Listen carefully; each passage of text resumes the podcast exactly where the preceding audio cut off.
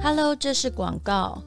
你有没有怀念半桌的味道？我们这个年代的人，小时候没有太多好东西吃，都要等人家请客，希望大人带我们去，然后呢就把菜尾带回来。半桌的感觉，就是某一个年代童年很难忘的滋味。现在的人恐怕不知道什么叫做半桌。那么疫情期间也很久没有看到有人在办桌了，即使是乡下，不知道何年何月才会相逢。那在吴淡如的 FB 里面最受好评的阿静师，他本身呢是海产跟农产品的进出口商，他特别推出了他们筹备了半年的半桌菜。凡是买过阿静师的料理的人都会吓一跳，为什么呢？因为一般冷冻食品分量都很少，对不对？你会觉得说，哎，我想象很大份，怎么才这么小份？但是阿静师的分量比你想象都大啊！他的如果我一个人在家吃的话，那个他的菜我大概一个人要吃个一两个礼拜才吃得掉。那如果你们家人多啊，或者是有两三个人，那就没有关系。他推出的都是台湾传统的老味道，让你的味蕾可以搭着时光列车去旅行。那么，到底他推出了什么菜？我就把菜念一遍好了：冬菇、花椒、乌骨鸡，真的乌骨鸡，还有很多花椒，不是两片哦。哈，那还有这个麻油嫩笋焖鸭，啊，这是一个南部的菜吧？然后还有。鲍鱼海鲜羹，那个鲍鱼超大只的，至少有半打以上，不是那种小小颗的哦。还有呢，这个店主香鱼，总共有六条，然后这么多东西呢，才二零八零。还有呢，如果你要半桌煮，就真的一桌可以吃个六六到八个人的话哦，其实六到八真的吃不完，我觉得可以吃十个人。呃，冬菇花椒乌骨鸡，麻油嫩笋焖鸭，呃。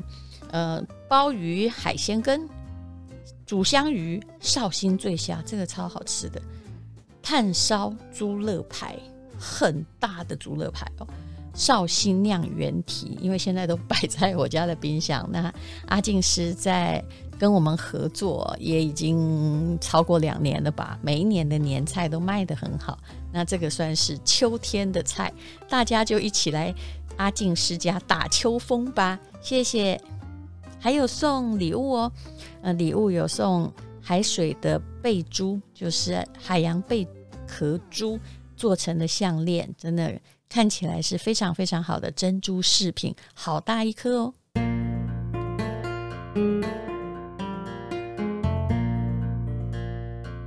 今天是美好的一天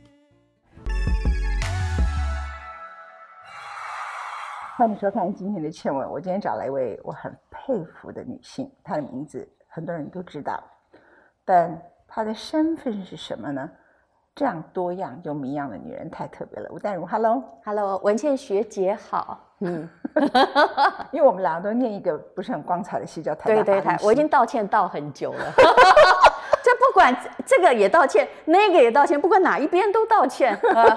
对不起，我不应该在这里说这样，没关系，我自己说的话我负责哈。没有没有，你不需要道歉，你指的是某一个领域里头的人。对，事实上，呃，从我们的年龄开始，一直到现在，台湾民主化之前之后，台湾司法都没独立，光这点就要道歉，对不对？全部道歉。对，因为不是一个人，是集体性。是，回来讲一件事情。所以我们的教育是失败的，除了我们两个之外。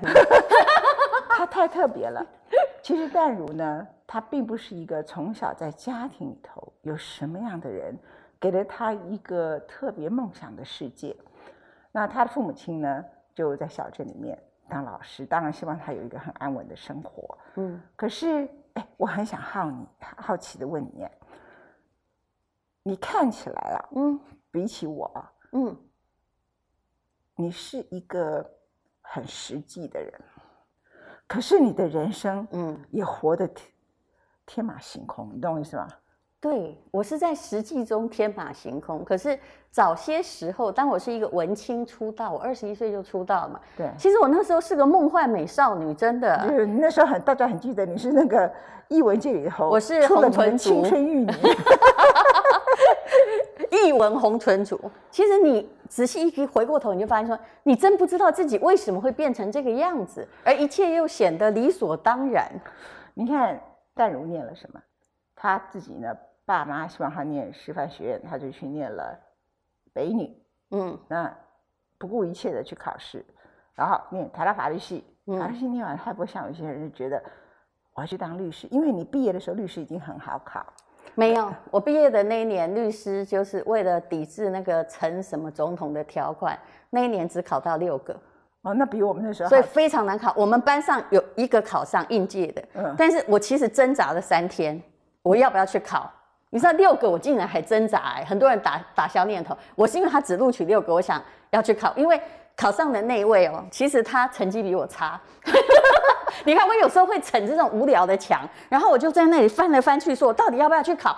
可是我后来放弃了，因为我会问自己说，那将来这是我渴望的行业吗？没有，我觉得我走进法院跟走进医院一样想吐。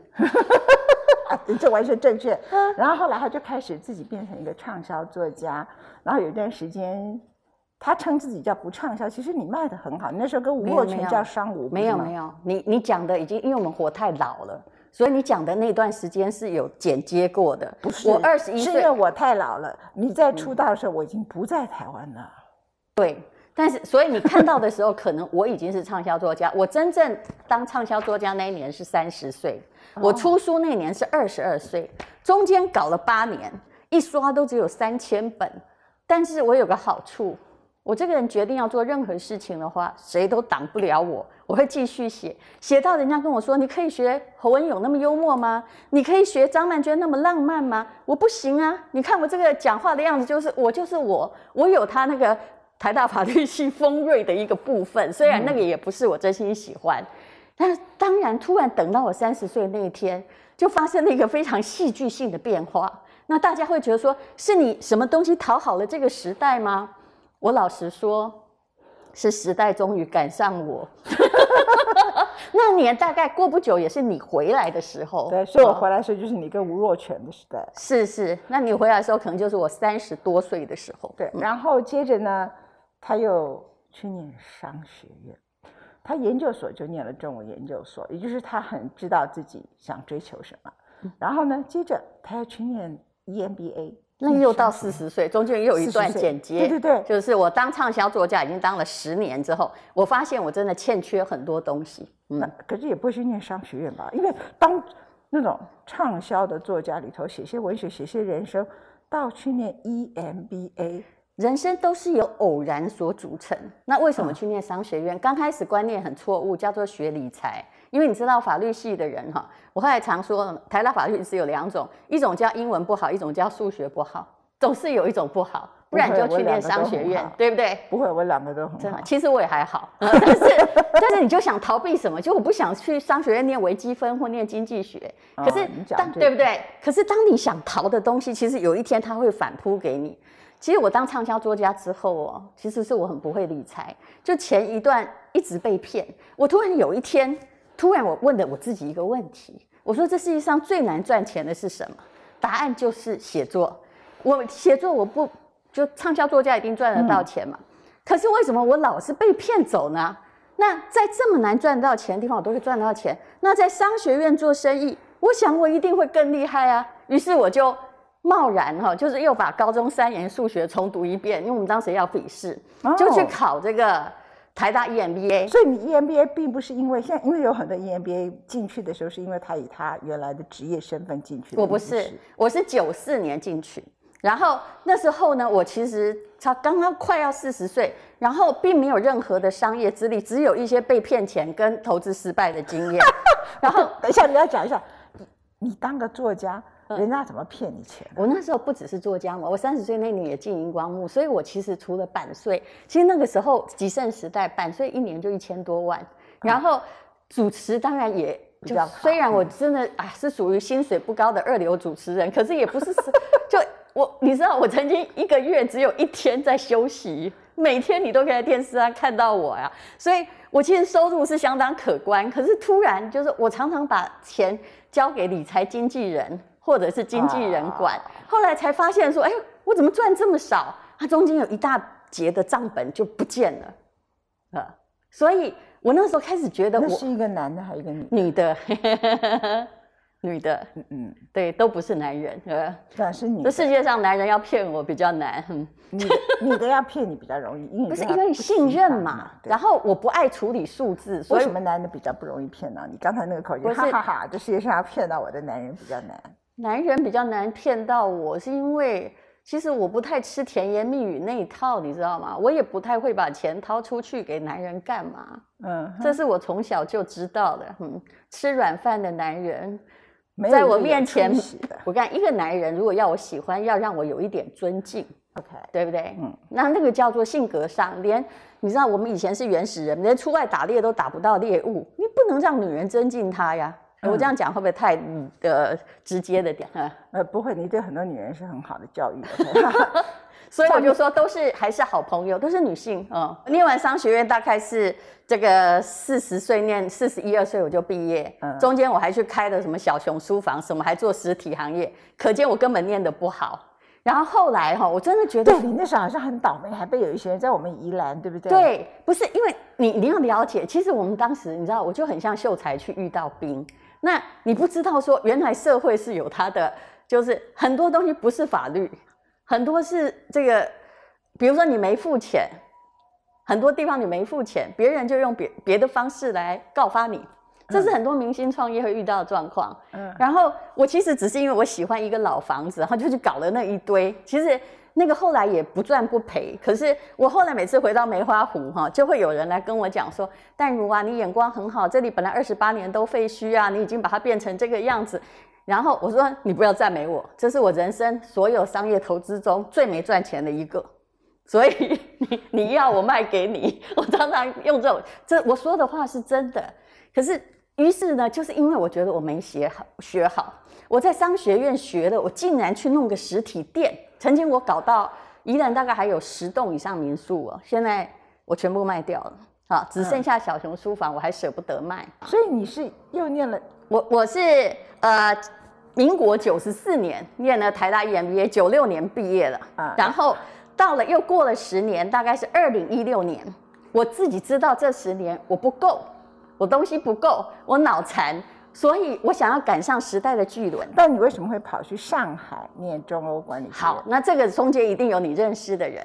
我本来想考北大，但是我也考上了。其实我很容易考上任何东西，要。就是笔试加上面试，我觉得你在我们的观众面前现在已经欠揍。没关系，打我，他们会原谅你，就是你年轻时候被骗。但是对，但亲爱的，我的学历都是真的。这句话在台湾太敏感了，所以也没什么好攻击的，因为我都是真的呀。然后后来我因为生小孩，就是零九年的时候，嗯、我考上北大。但是那时候我要是不生小孩，我这辈子应该生不出来，因为年纪已经很大了。嗯，所以我就没有去念，所以一直念之在之，就觉得说，而且再加上互联网哈，还有电商风起云涌，嗯，我知道中国正在努力的翻转，所以我当时是二零一六年，我觉得小孩也稍微就健康状况稳定，他是个早产儿，其实不好照顾。我那时候唯一的梦想就是，我想要去念一个。我觉得更棒的商学院以补我前面哈这个封闭性之不足。先问你一个啊，到大，因为你人生已经坐摩天轮已经转了，但还好不是转回原点，是转到去了很多地方。其实是转回原点了，嗯，就是转回原点，好吧？待会儿再谈。嗯，就是其实你用了一个字眼，这个字眼在经济学、社会学里头都很有名，就是说内卷，就是停滞性。那大家其实对这个字眼就会很了，就很熟悉。嗯我们的经济是停滞性的增长，嗯，然后我们的青年人的薪水是停滞性的，哈。那除了很少数的极少数的产业之外，大多数的人在这个时代都是活在停滞性的状态。其实这种 involution 其实是就是说，它其实是一种夜郎自大。除了国家也会夜郎自大，大公司也会夜郎自大，一个成功过的个人也会夜郎自大。如果是停滞性的，是的。然后那个夜郎自大就是说，哦，我已经很好了。我不需要做任何的改进，然后就变成内在化的斗争，这就是你说的内卷，嗯、这也是我的认知。我觉得从小到大都会内卷，那我只是不想自己跟自己内卷，嗯呃，所以你说我，我其实这个人没什么重用，就是我可以成绩考得很好，但是我其实没野心，所以我不会去做社会改革运动，说哎呀要 save the world，或者是要怎么样。但是我希望我自己不要像一滩死水。然后如果那个东西我好想知道，我就去做。所以现在能够吸引我最好一件事，不是给我很多钱，而是告诉我说我这辈子这件事没做，又能够引起我的兴趣。然后你可以在。母亲过世之后，嗯，就去新疆戈壁那里，对，那时候跑步，好，然后你自己跑马拉松又干什么的？那你现在开始又跑去一个长沙的岳麓书院读书，你怎么会去想到去读那个千年书院呢？我觉得你你现在是想要。你想要去当武侠片里头那个，哎哎，上山修行的那个山灭绝师太吗？那那个山不够高，但是其实哦，我心里一定一直藏着两个人。嗯，有一个其实还蛮浪漫，那有一个很蛮刚硬的。所以其实也就是说，如果简简单的说，就是一个文艺少女跟一个商人。那个商人还动刀动枪，所以你会发现，在各式各样哈这一行里面有各种刀刀剑剑，我不太容易受伤，是因为我自己心里有一个保护盾。那么我还是继续维持我浪漫的想象，去念历史博士就是我浪漫想象。有一天呢，你知道我去长沙本来去干嘛吗？我是去。帮我公司添购房地产，我有办公大楼在那儿。天哪！我直接直接在这里讲，这反正也查不到，因为也是合伙公司。然后那时候我我中欧念完了，我有中欧的同学，嗯、那我就在那个鹦鹉洲哈。我有时候做生意时还是有点浪漫，我只要想说，哎呀，鹦鹉洲这个唐诗里面好像有，我就觉得这栋大楼很好。然后在谈生意的时候，他们我跟问他说，你这里有哪里可以去玩？他说有岳麓书院啊，嗯、我心里想说，嗯，好像有读过哈，好像跟朱熹有关系啊。对，于是我就去看，天哪，那里美极了。那天银杏，银杏正在黄，所有的银杏叶子飘下来，就是你所说的武侠小说场场景。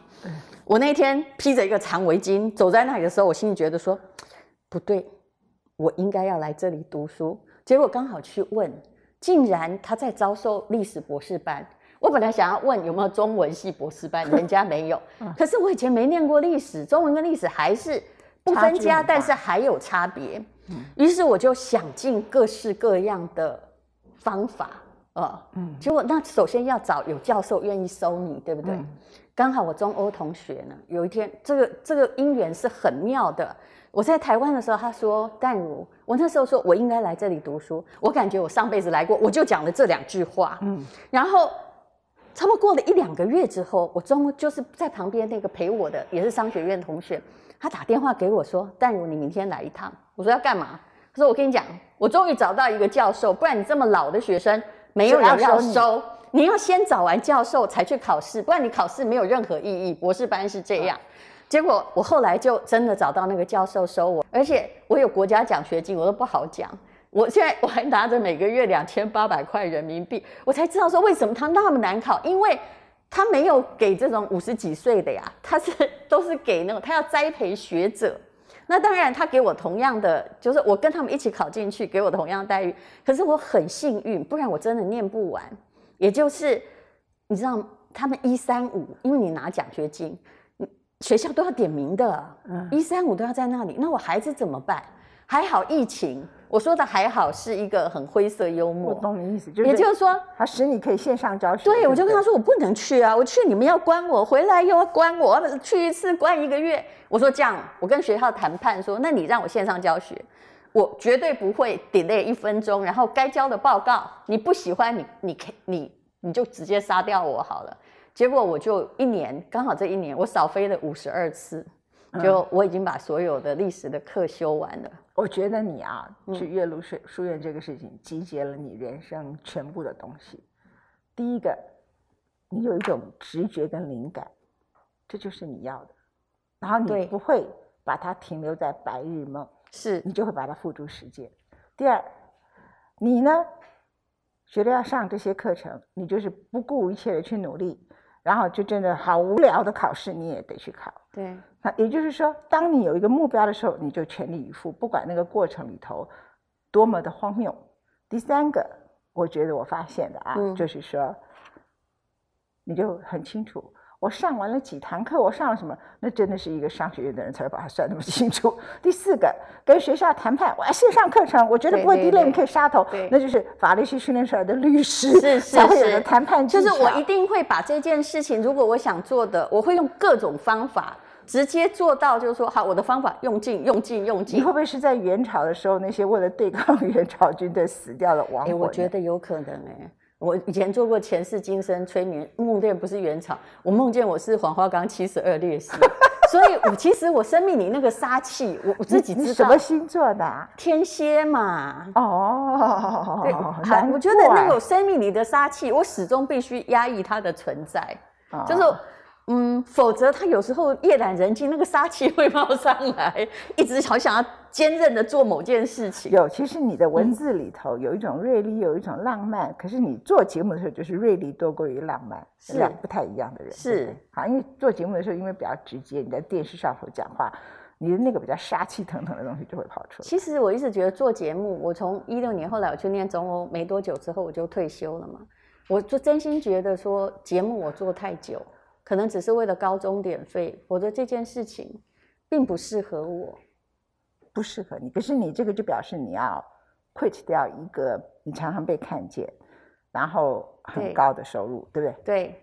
但这个其实人生到一个阶段一定要做到。你你会不会跟？其实我自己一直告诉自己，也告诉很多人说，嗯、绝对不要恋战你现在看起来很优渥的条件，因为这个优渥。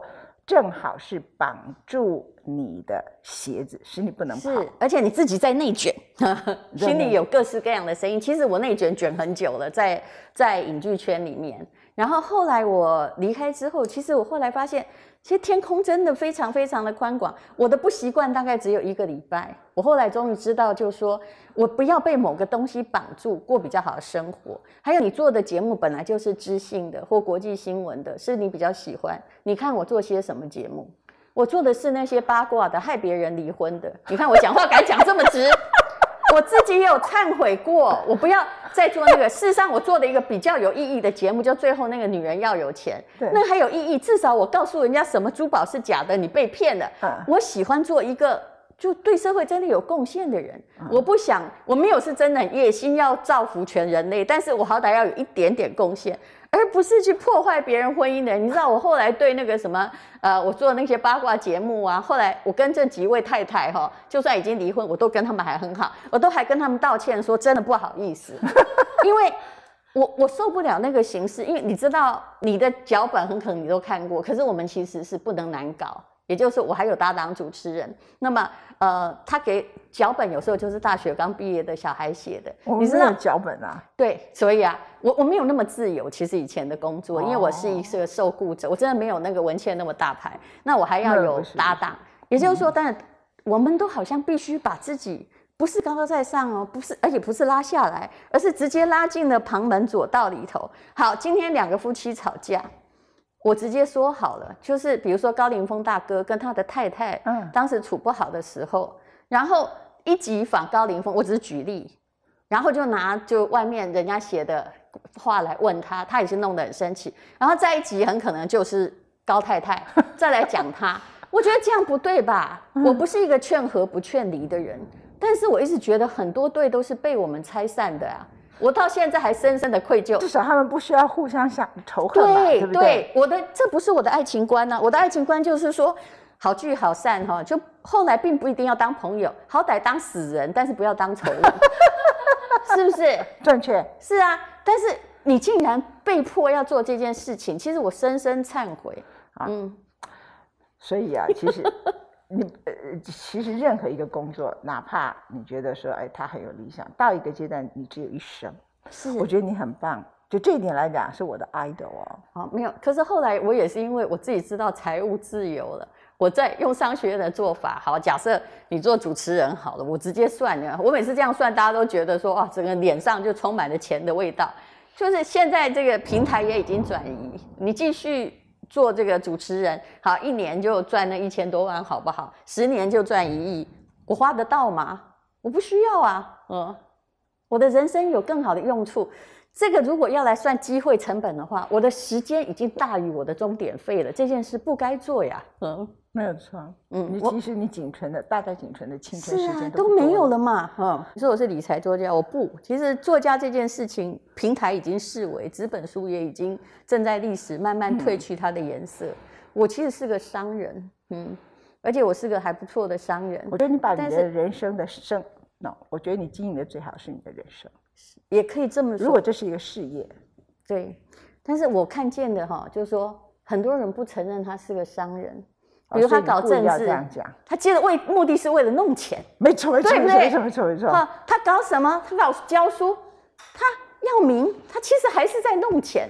那你为什么不直接承认说 I'm sorry，哎，我就是个商人哈，对不对？我真正当做生意，而且这个世界我已经发现了。最好不要有什么三次世界大战。其实所有的战争在两种方面体现，一个就是商业上的战争，嗯，另外一个就是诶比较小型的，像奥运，就我们只要需要这样的战争就好。所以其实当一个商人是现阶段很。就是说，真的很实际的一个行为，呃，只是你不承认，你没有承认，你用别的方式去。是，我觉得我现在就说我其实就是个商人，好吧，好，反正你喜欢用一些让大家听了吓一大跳的话。